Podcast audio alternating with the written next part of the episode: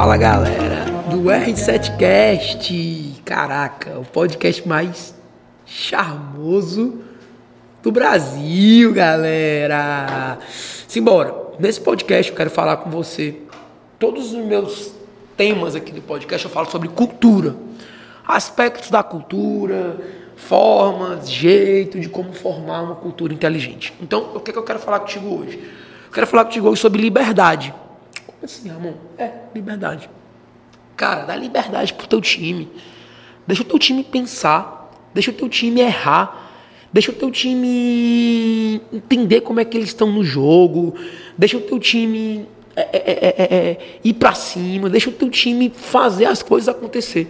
Muitas vezes você, gestor, quer prender as coisas, quer segurar, amarrar as coisas muito dentro do seu processo, da sua cultura, do seu mindset e bloqueia e limita o colaborador de ir além.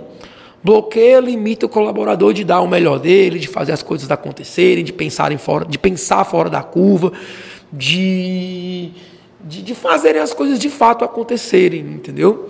Então, é, pensa nisso, velho. Dá liberdade pro teu colaborador, deixa ele pensar, dá liber, é, é quebra teus paradigmas internos e joga esse tipo de jogo. Porque quando você está focado em jogar esse tipo de jogo, as coisas começam a mudar na tua cultura.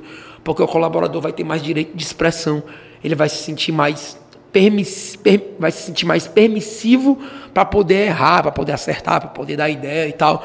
Então a palavra do nosso podcast hoje, rápido, prático e falando de cultura é liberdade. Cara, quando você prende a liberdade de expressão, liberdade de se vestir, liberdade de de dar opinião, liberdade de discordar do colaborador, cara, você mata a pessoa, mata a criatividade, bloqueia tudo e nada disso acontece. Beleza?